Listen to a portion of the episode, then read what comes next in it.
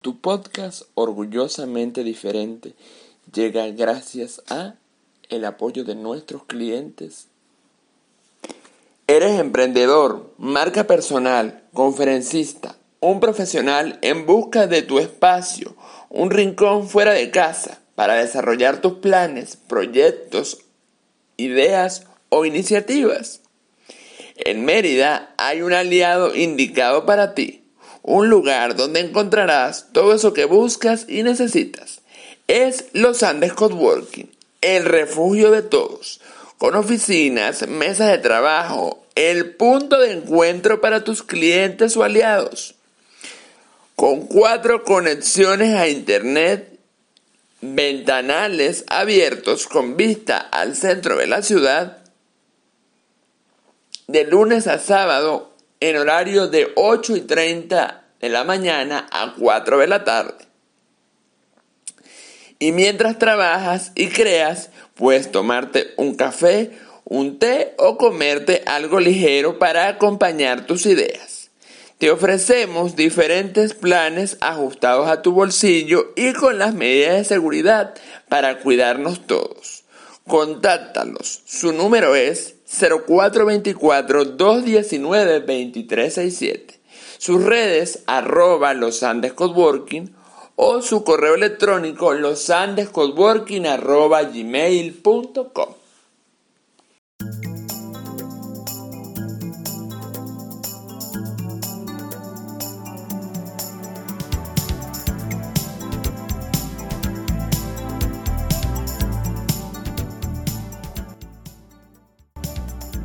Orgullosamente diferente llega con el coach y motivador Daniel Aray con un nuevo episodio para motivar, dejar huellas, aprender, compartir y transformar. Prepárate para escuchar y hacer la diferencia en 3, 2, 1.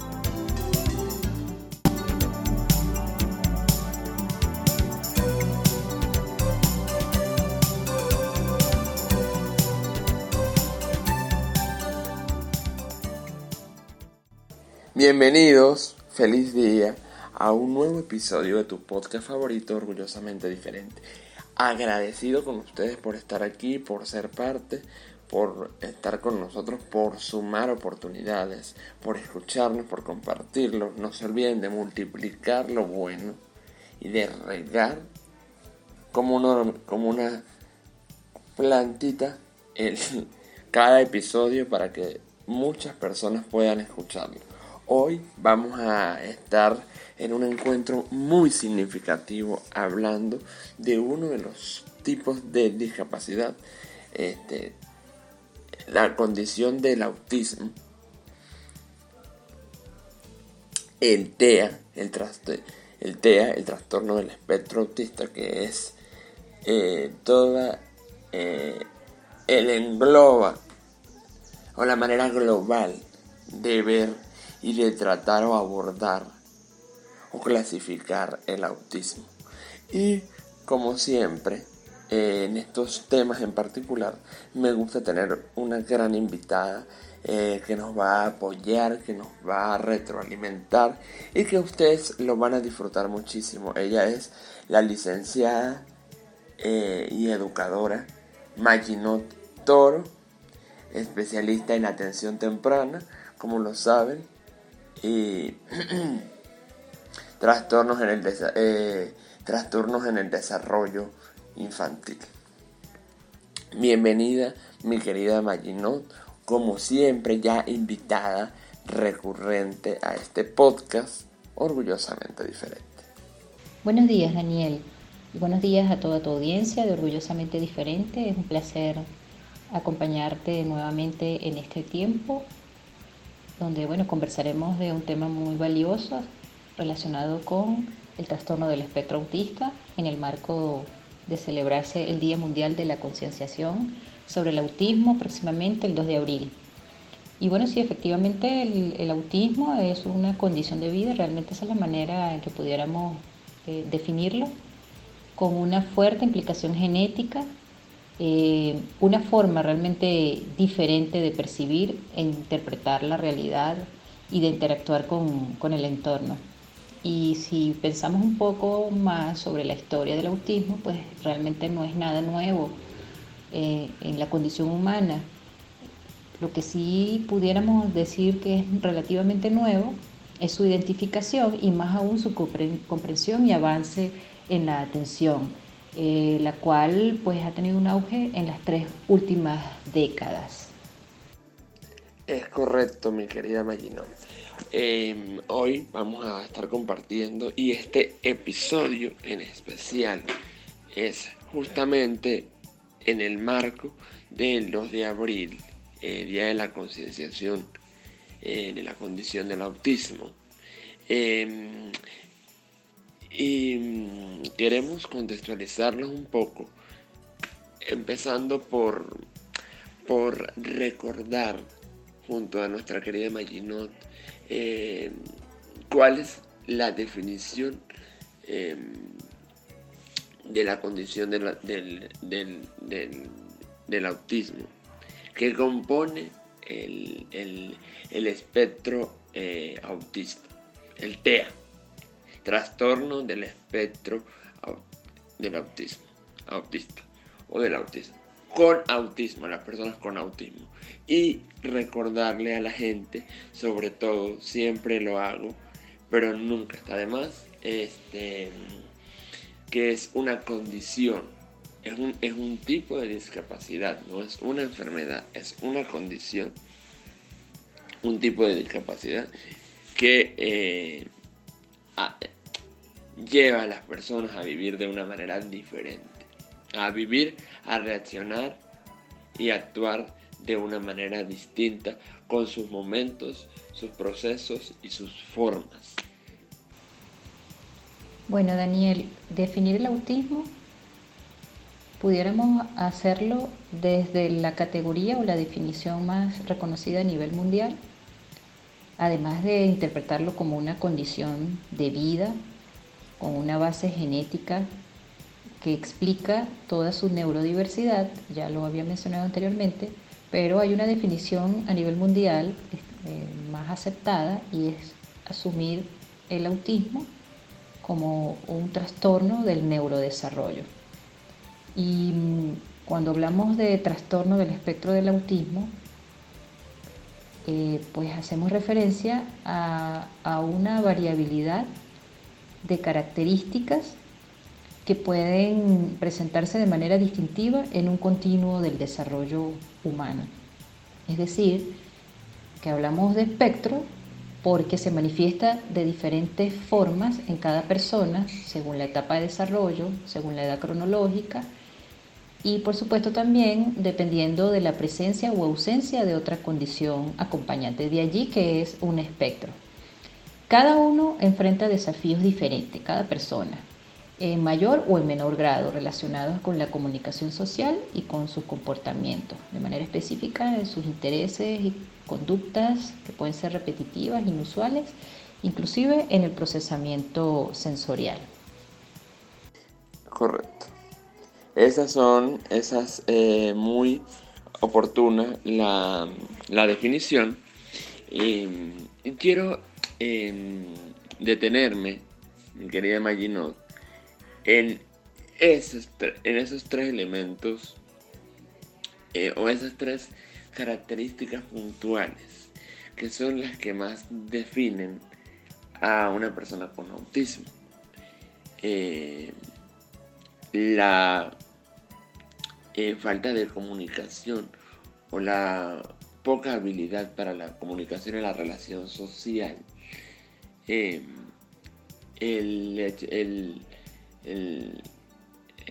y las conductas repetitivas.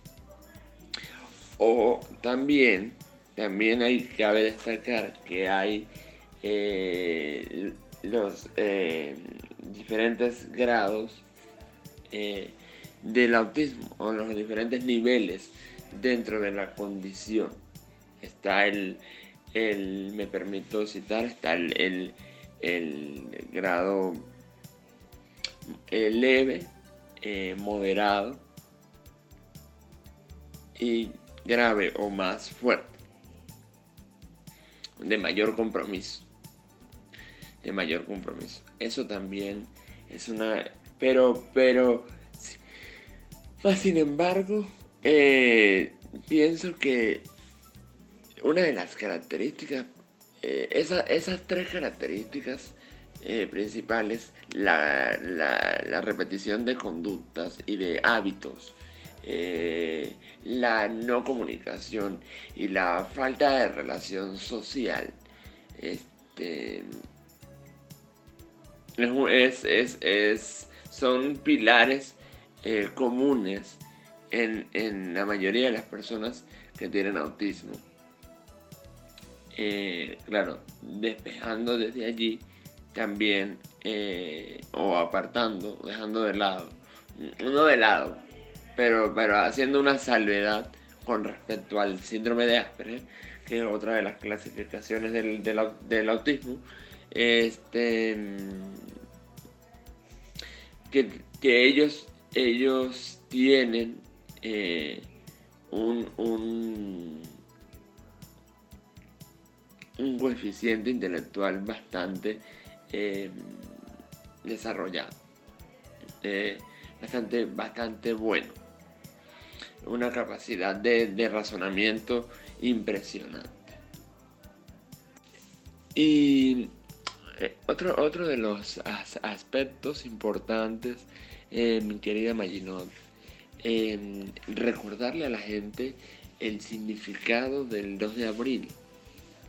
Porque eh, la Organización Mundial, la organización, la, organización, perdón, la Organización de Naciones Unidas decreta o declara o formaliza el 2 de abril como el Día de la Concienciación del, Autismo, eh, desde la sensibilización, desde el conocimiento, eh, desde la oportunidad para, para abordar este tema eh, con un, mayor compromiso social. Eh, entendiendo y resaltando una vez más que pertenecemos a un mundo donde la diversidad cada día es predominante. Bueno, Daniel, eh, tu pregunta es bastante compleja. Creo que es importante hacerla porque hay que aclarar un poco más ¿no? sobre el espectro. Desde el año 2014, la Asociación Americana de Psiquiatría eh, realizó algunos ajustes sobre la manera en cómo estamos interpretando el autismo y en relación a cómo se, cómo se está diagnosticando y cómo se está determinando eh, eh, las necesidades de las personas con esta condición. Y por eso es que vuelvo a insistir en, partir de la definición del espectro. espectro es una, cuando hablamos de espectro, hablamos de una condición que puede variar, como lo señalé antes, en un continuo de desarrollo y que se manifiesta de forma distintiva según la etapa de desarrollo, la edad cronológica y la presencia o ausencia de otra condición acompañante que pudiera ser discapacidad intelectual, que pudiera ser trastornos del lenguaje, o que podría ser, por ejemplo, un trastorno por déficit de atención con o sin hiperactividad. Eh, y esto es importante señalarlo porque eso va a determinar el grado de afectación dentro del espectro del autismo. Y también se, a partir de esta propuesta, el DSM5, se hace referencia a que ya hablamos de dos áreas del desarrollo humano que se ven eh, incidida por esta neurodiversidad. Eh, me refiero a la comunicación social y al área de los comportamientos. ¿sí? Y me gustaría tocar un poco más el punto de la neurodiversidad, haciendo referencia a, a una compleja arquitectura genética que caracteriza a las personas dentro del espectro. Y esta misma complejidad en la estructura genética está implicada pues, en los procesos o en los circuitos neuronales y en el modo en que se comunican las regiones cerebrales, incluso en el tiempo neuronal, lo cual pues nos, sirve de base para comprender que el cerebro de las personas dentro del espectro del autismo es un cerebro muy, muy diverso. Eh, y sobre el tema de la comunicación e interacción social, esa misma neurodiversidad explica también la variabilidad en la reciprocidad socioemocional que encontramos en las personas con esta condición, así que podemos encontrar personas con acercamientos sociales muy funcionales hasta personas con funcionamientos o acercamientos sociales atípicos. Lo mismo ocurre en las conversaciones en ambos sentidos, en los intereses, emociones o afectos compartidos en la manera de iniciar, mantener y comprender las relaciones sociales, incluso en, la comunicación no verbal, ¿no? cómo utilizamos el lenguaje no verbal para interactuar socialmente. Y bueno, acá me refiero a la expresión y comprensión de, de toda la información que viene del rostro, los gestos, el contacto visual, el lenguaje corporal, entre otras y en relación a las conductas, intereses y actividades eh, suelen estar restringidas y, suelen ser repetitivas. Así que también vemos una variabilidad de características cualitativas relacionadas con mm, presencia de movimientos, uso de objetos o habla estereotipada o repetitiva. Podemos encontrar excesiva inflexibilidad de rutinas, resistencia al cambio, por ejemplo, que es la que más se observa Podemos encontrar patrones ritualizados de comportamiento, hablas repetitivas o también pueden ser otras eh, conductas no verbales. Eh, las dificultades en el procesamiento sensorial eh, son muy importantes y actualmente muy consideradas, como la hiper o hiporresponsividad, el interés poco habitual por, el entorno, fascinaciones inusuales, intereses que pueden ser restringidos, repetitivos y fijos, como apegos excesivos, perseverancia, serían como los más destacados. Bueno, Daniel, eh, me planteaste allí en una sola pregunta varios aspectos sumamente complejos, eh, pero muy interesantes. Creo que bueno, se requeriría mucho más tiempo para abordarlo, cada uno de ellos.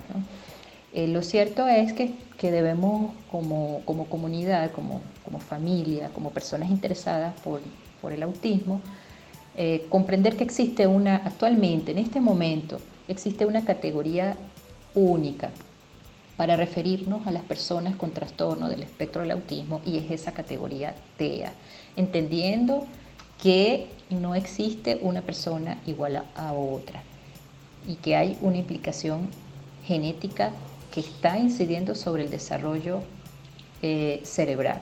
Por eso hablamos de una neurodiversidad. Y debemos entender también que eh, la prevalencia a nivel mundial es alta. Uno de cada 68 niños nacen con autismo.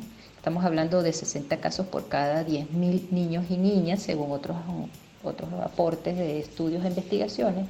Y probablemente esto esté muy relacionado con que cada vez hay más información, más sensibilización y más posibilidades de detección y diagnóstico temprano, ¿no? Esto lo, afirman diversos investigadores.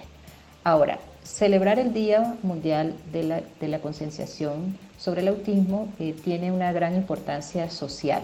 Lo hacemos el día 2 de abril. Y la esencia es que participemos activamente, haciendo visible, o sea, hablando más eh, acerca de las barreras y las oportunidades para las personas con TEA, Específicamente, desde el año 2020 o antes ya se está planteando en dos áreas fundamentales. En el área de la educación y el empleo como factores claves para la calidad de vida y también nos, hacen, nos están retando a fomentar condiciones adecuadas para hacer que la educación y el empleo sean más accesibles para todo el colectivo. Además de, bueno, de que el 2 de abril debemos celebrar el talento y las capacidades de las personas con autismo. Correcto. Em, es muy interesante todos los abordajes que has, tocado eh, y el público sé que lo, está agradeciendo y, particularmente también yo porque bueno, eh, si, tengo, si tengo mucho roce con, con, todo lo que tiene que ver con el tema de la discapacidad, como ya lo hemos conversado en otras oportunidades, por, por, mi vivencia personal y por justamente focalizar como uno de mis públicos de interés eh, con respecto a todo el trabajo eh, motivacional y de conciencia y de, valoración social a la persona con discapacidad. Eh, utilizar esas herramientas desde la parte humana para, para también interesarnos por este colectivo. Em, yéndonos puntualmente al 2 de abril, quiero resaltar algo muy importante, eh, la simbología del autismo, eh, o el color simbólico del autismo, es el azul, el azul es la semejanza o la semblanza de eh, sumar capacidades, del resaltar en las habilidades este, y de el, dignificar y el normalizar eh, la condición. La condición. Em, otro, otro de los aspectos que me gustaría focalizar de manera eh, propositiva y desde la oportunidad es cuáles son eh, o recordar esas habilidades y esas fortalezas que tienen las personas con autismo. Tienen las personas con autismo. Y, y recordarles también lo importante que es el buen eh, uso de la terminología o del lenguaje a la hora de relacionarnos con las personas que tengan la condición.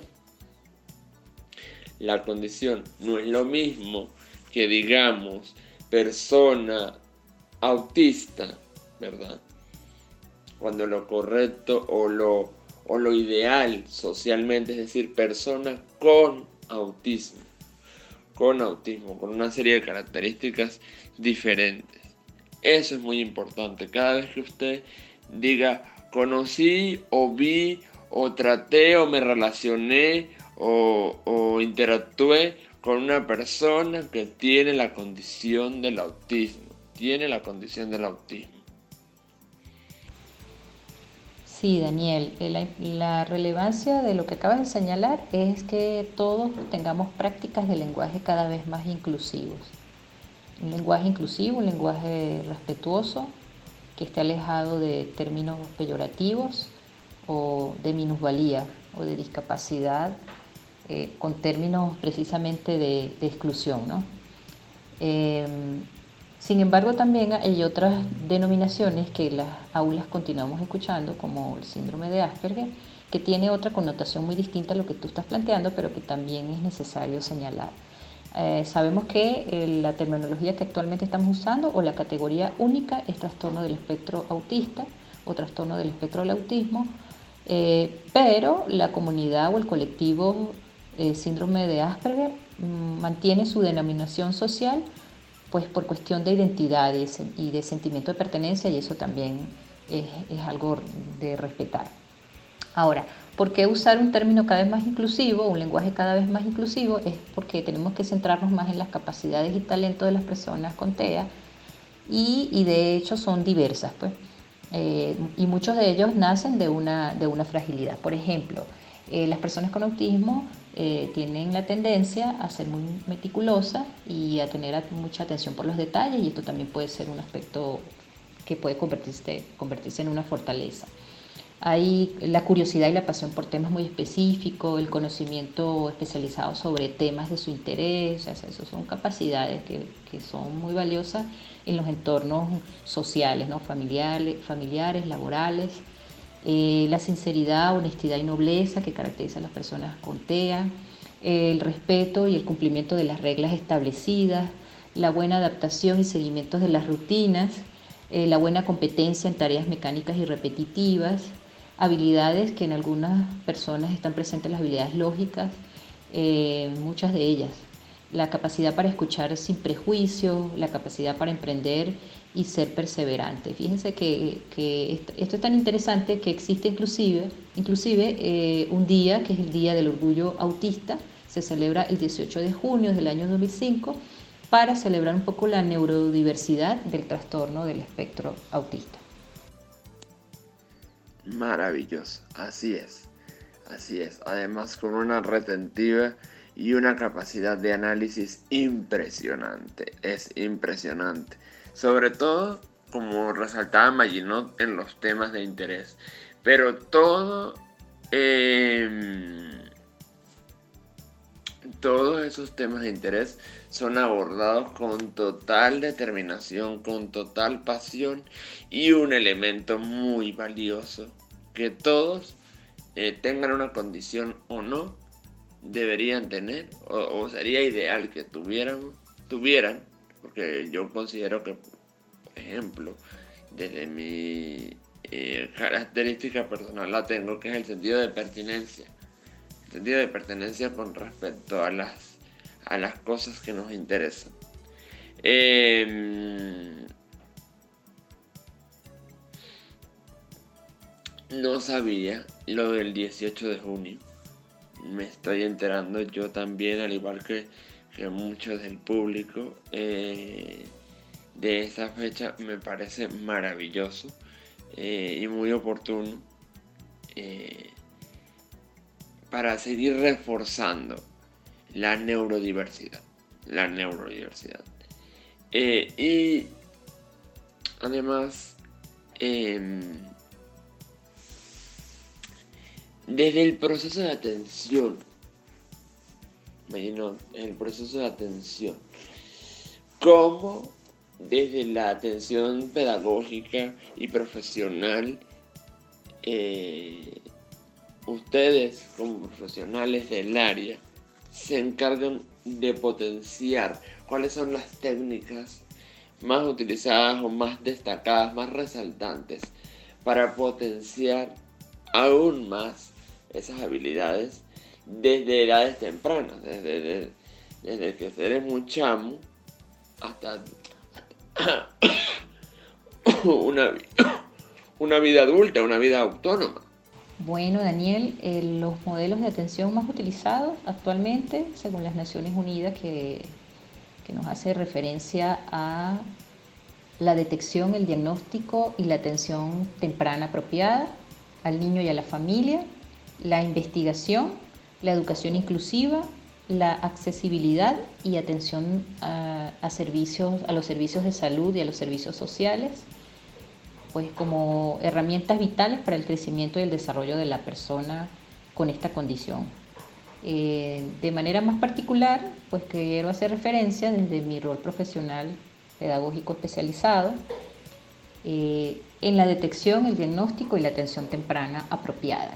Cuando hablamos de detección, hacemos referencia a identificar signos de alerta temprana, lo cual se sugiere actualmente que se desarrolle con regularidad con toda la población infantil, con todos los niños y niñas, eh, como una manera de hacer un screen.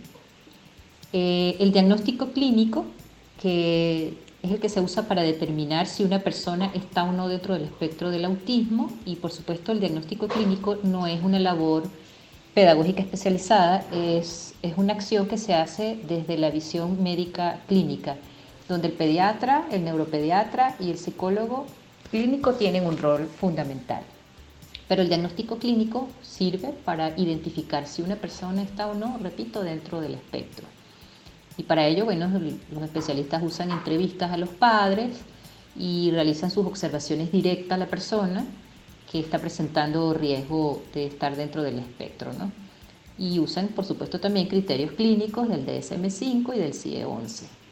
Eh, en el caso de la detección temprana, que sí es una función que realizamos los especialistas en el área de intervención temprana, eh, es fundamental, repito, realizarlo y debería llevarse a cabo en, todos los, en todo lo que implica el control eh, del desarrollo de los niños pequeños. Me refiero a los niños menores de dos años de edad. Em, la determinación, la determinación de, las, de las dimensiones y el nivel de afectación dentro del espectro también es una función importantísima de los especialistas, nosotros los especialistas en el área. ¿no?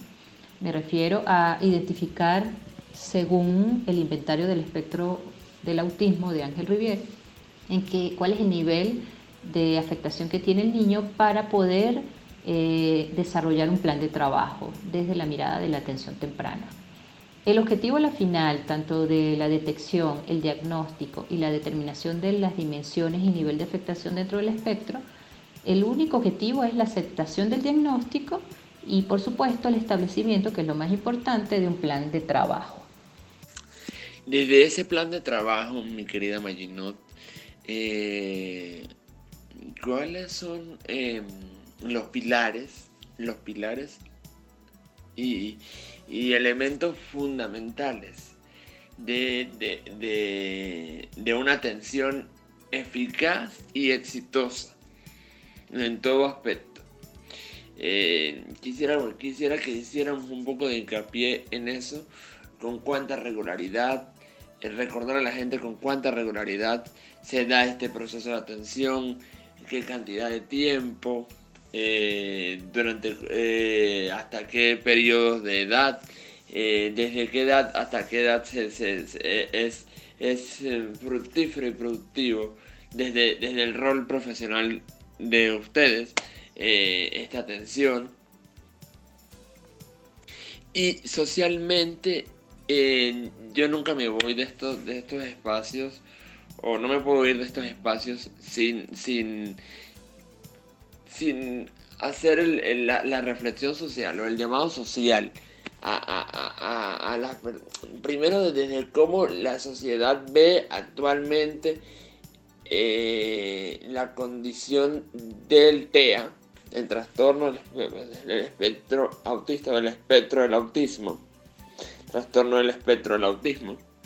Y cómo desde tu vivencia personal, desde tu experiencia profesional, cómo sientes que trata, eh, aborda, eh, convive la persona o la sociedad con las personas con TEA.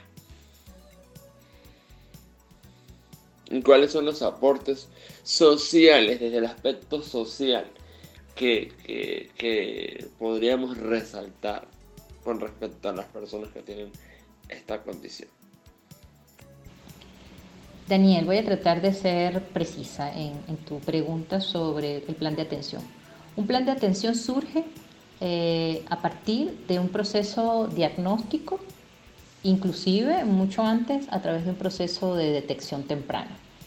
Pero una vez que un niño eh, o una persona, en este caso hablo de niños porque es mi área de especialización, una vez que un niño eh, tiene el diagnóstico dentro del espectro del autismo, se hace un plan de atención integral, en mi caso es un plan de atención integral temprana, que es para niños pequeños, menores de 6 años de edad, eh, donde incluimos la visión interdisciplinaria, ¿sí? Me refiero eh, a la confluencia de la visión desde diferentes áreas del conocimiento relacionados con las ciencias de la educación, las ciencias sociales y el área de salud. Pero si eso no es posible, lo mínimo es que exista un modelo de atención transdisciplinario, ¿verdad? Eh, o multidisciplinar.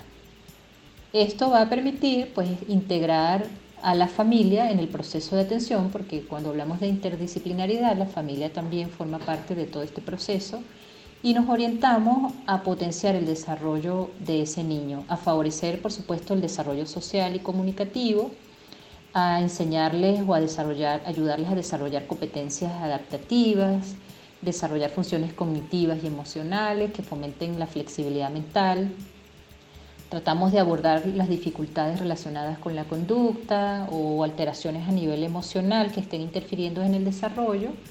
Eh, tratamos de prestar el apoyo y dar la información tanto a las familias como a todos los profesionales que están implicados en la atención integral de este niño y también ampliar, pues, por supuesto, los intereses y las, las, competencias especiales que suelen estar alteradas en, dentro del espectro del autismo. Entonces, más o menos, ese sería los, esos serían los aspectos que abarca un plan eh, de atención integral temprana. Eh, la percepción que la sociedad tiene acerca de las personas con trastorno del espectro autista eh, giran en torno a mitos, ficciones, eh, estereotipos y prejuicios que interfieren en su inclusión y participación social, específicamente en el área de la educación, en el área del empleo, de la vida independiente, de la salud. Y recientemente se está haciendo mucho énfasis en la equidad y género eh, y en todo lo que las niñas y las mujeres con trastorno del espectro autista están, están viviendo actualmente en la sociedad relacionados con eh, acoso escolar, con eh, determinación o diagnósticos que se retrasan, sobre todo en, en las niñas, que bueno, es un tema a desarrollar en otro momento. creo que hay muchas dudas, ¿no? Si, si las personas con esta condición pueden aprender y desarrollarse intelectual, personal y socialmente. Eh, creo que también eh, estamos asumiendo que las personas con esta condición, y en especial aquellas que presentan mayores necesidades de apoyo, no pueden tener sus propias opiniones acerca de sus vidas ni sobre las condiciones en las que prefieran vivirlas y tampoco pues sobre las propias decisiones. Eh, también vemos con ojos de incomprensión ¿no? y a veces hasta con ojos peyorativos y sancionador las conductas de los niños con esta condición. Y bueno, esos son aspectos que, que debemos considerar ¿no? para, para generar un cambio. Pero a mí también me llama la atención no solamente cómo percibe la sociedad, sino cómo se perciben las personas con esta condición. ¿no? Por allí hay unos estudios interesantes acerca de calidad de vida y trastorno del espectro del autismo en el 2017 que me, gustaría hacer referencia en este momento. Las personas con esta condición piensan eh, y se ven a sí mismos que ellos pueden hacer las cosas que hacen los demás. Y voy a citar eh, sus propias palabras. Eh, puedo hacer lo mismo que hacen los demás, necesito conocer o entender mejor las cosas para estar mucho más tranquilo y feliz, necesito relajarme, disfrutar de la vida, necesito apoyo moral de las familias y amigos, que las decisiones sean posibles simplemente, intentar abrirme más a la gente, no quiero hacer actividades de grupo, necesito encontrar un trabajo estable. Y bueno, todo esto es, es importante también leerlo y escucharlo, porque percibir percibir las ideas y las sensaciones de, las personas con esta condición también nos ayudan a comprenderlos mejor. Em, de verdad, les recomiendo ampliamente eh, la atención. Siempre lo he dicho y lo seguiré repitiendo como la chicharrita. Señores, la atención en cualquier tipo de discapacidad o cualquier condición o característica que eh, tiene que ver con la diversidad o la neurodiversidad. Es necesaria y fundamental, fundamental, aliada principal, la atención, la atención pedagógica, la atención profesional Recuerden, señores, que lo que por un lado falta, por otro lado se multiplica, eh, sea con profesionales como Maginot, eh, la cual está a la disposición de todas las personas que puedan necesitar esa asesoría o y esa atención o cualquier otro profesional en el área eh, psicólogo, psicopedagogo, educador, especialista en atención temprana, eh, terapista ocupacional. Eh, hay una gama impresionante de aliados y de apoyos eh, profesionales y sociales, porque también hay una convivencia humana con ellos, este, que definitivamente son, son pilares son aliados eh, dentro de ese desarrollo de capacidades, de habilidades. Eh, siempre hago eh, verdadero hincapié y, un, tratamiento especial en este punto porque definitivamente todo se puede recuperar. Además, la, las ganas de ser y hacer eh, siempre van adelante. Eh, este es un trabajo con, conjunto, como lo decía antes. eh, a través del cual se pueden lograr muchísimas cosas para ser seres autónomos, desarrollar al máximo las capacidades más allá de las diferencias o de las dificultades que son propias de la condición. En este, en este punto social eh, agradecemos y nos parece súper valioso eh, esta reflexión que Maginot nos acaba de compartir acerca justamente de, desde la perspectiva de una persona o desde la vivencia de una persona que padece o de las personas que padecen eh, y tienen la condición. Tienen la condición. Em, acercarnos más, preguntar más, em, dar la oportunidad, ver cómo desde la sensibilización y desde la puesta en práctica, señores, desde la puesta en práctica, que estos trabajos no se queden solo en, en, palabras, en frases hechas, sino que sea un verdadero llamado de conciencia a que podamos ver la oportunidad más allá de la discapacidad, más allá de la dificultad que tienen esas personas para dar. Este, cómo puedo adecuar las condiciones para que se puedan desarrollar, cómo puedo comprender, cómo me puedo acercar, cómo me puedo involucrar, cómo puedo ser parte de esos cambios que al final eh, son de una retroalimentación infinita. Son de una retroalimentación infinita. Porque no solamente las personas que tenemos algún tipo de discapacidad o las personas que tienen eh, la condición del autismo eh, enseñan te están retroalimentando. Ustedes como sociedad también aportan. Este, no hay necesidad de tener una condición de discapacidad para, para sumarse y, y hacerlo diferente. Simplemente hay que entender que la diversidad es parte del mundo y que debemos vivir en la diversidad y que lo que importa es lo que tiene la persona para dar y que, se pueda eh, desarrollar y aportar en colectivo o en una tarea común,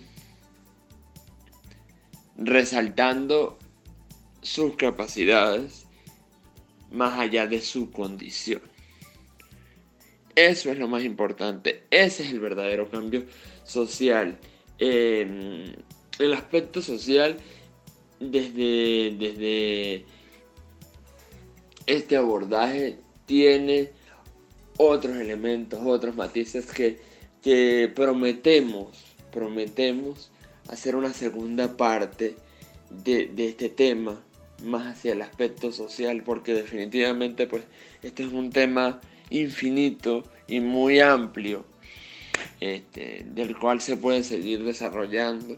Pero, pero el llamado de conciencia a ustedes señores de que aportemos, de que nos abramos a la diversidad, de que entendamos que existe, de que nos acerquemos, de que preguntemos, de que eh, entendamos que ellos eh, o que los que somos diferentes somos parte del mundo y que tenemos mucho que aportar y que ustedes también tienen mucho para darnos si somos capaces de trabajar de manera conjunta.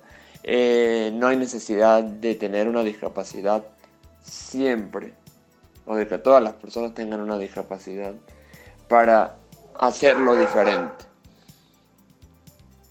Mi querida Maginot, muchísimas gracias por haber participado con nosotros, eh, tus palabras de despedida, eh, tu mensaje y reflexión final y recordarnos tus, tus coordenadas y el compromiso, eh, de que vamos a seguir estando en estos espacios para seguir llevando este mensaje y este trabajo tan valioso y tan importante y tan necesario socialmente. Bueno, Daniel, creo que llegamos al final de, este diálogo. Espero que, sea de mucho apoyo y agrado para, para quienes lo escuchen. Eh, quiero cerrar señalando que cuanto mayor es la calidad de los apoyos, mejores somos quienes estamos detrás. Y cuando hablamos de calidad hacemos referencia a buscar apoyos realmente especializados, eficaces, oportunos, con profesionales que estén formados y certificados en el área. Y finalmente, quiero invitar a, reflexionar sobre el hecho de que todos somos tan iguales como diferentes en nuestras propias individualidades, aún entre el mismo colectivo de personas con, con TEA. Todos tenemos motivaciones e intereses en la vida, eh, todos deseamos que se nos reconozca, valore nuestra dignidad, privacidad, intimidad, diversidad, incluso sexualidad positiva. Todos necesitamos del reconocimiento social, de la vida familiar, de disfrutar de un entorno social que favorezca la inclusión y la participación. Todos deseamos tener una ocupación productiva y contar con los recursos para cubrir las necesidades básicas para una vida digna. En fin, todos anhelamos una vida feliz, plena y saludable. Bueno, gracias por, esta invitación, Daniel, y toda tu audiencia de Orgullosamente Diferente. Me pueden, me pueden contactar por mis redes sociales, en Instagram como Intervención Temprana y en el Facebook como Intervención Temprana 41. Un abrazo. El mundo es de los que se atreven, de los que hacen y de los que teniendo o no una discapacidad, se atreven a ser orgullosamente diferentes. Un abrazo enorme a todos. Gracias, gracias, gracias por estar aquí. Recuerden, el 2 de abril, 2 de abril, Día de la Concienciación del Autismo. Si hacemos de un mundo diferente, entendiendo y validando la diversidad y sumando la capacidad, seguro seremos cada día mejores personas. Estoy completamente seguro de ello. Y estoy aún más seguro de que muchos de los que están aquí de los que van a escuchar este episodio, de los que son parte de este podcast, de una u otra manera también son orgullosamente diferentes. Un abrazo y nos escuchamos en el próximo episodio. Gracias por ser, por estar y por y por ser parte. No olviden seguirnos en arroba con Daniel. Bienvenidos siempre a este y todos los espacios. Nos escuchamos en la próxima.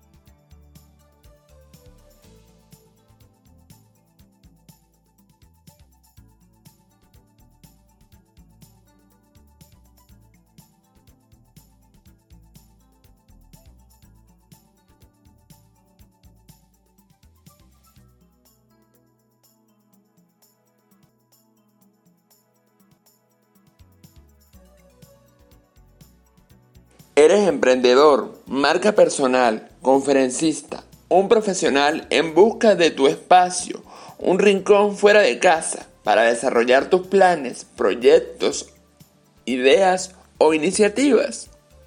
En Mérida hay un aliado indicado para ti un lugar donde encontrarás todo eso que buscas y necesitas. Huellas, aprender, es Los Andes Coworking, el refugio de todos, con oficinas, mesas de trabajo, el punto de encuentro para tus clientes o aliados, con, Daniel Aray. con cuatro conexiones a internet, ventanales abiertos con vista al centro de la ciudad,